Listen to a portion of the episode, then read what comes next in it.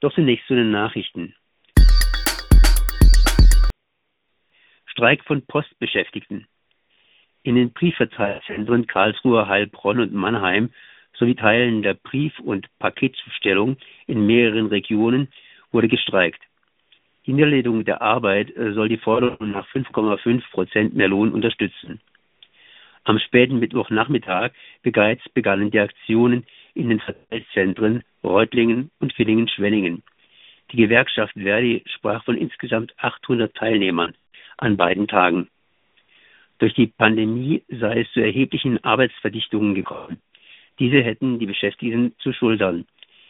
Der Postkonzern wolle jedoch die dadurch erwirtschaftenden Gewinne einbehalten.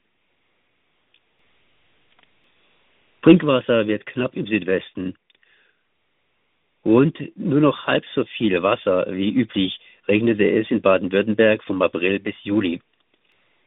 Die Landesanstalt für Umwelt Baden-Württemberg spricht von rund 57 Prozent der Niederschläge, der im langjährigen Mittel für diesen Zeitraum normal ist. Die Wasserstände der Flüsse sind niedrig, der Grundwasserspiegel sinkt.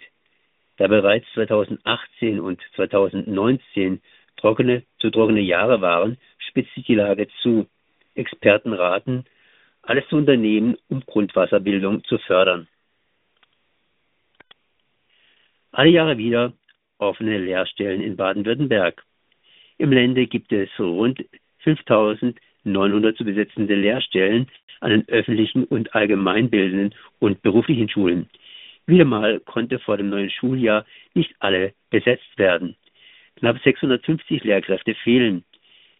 Die Grundschulen sind fast zur Hälfte von der knappen Personaldecke betroffen. Kultusministerin Susanne Eisenmann ist jetzt zuversichtlich, bis Ende September noch einige Lehrer zu finden. Klar, es können doch nicht einfach alle Lehrkräfte verschwunden sein, die regelmäßig vor den Ferien entlassen werden.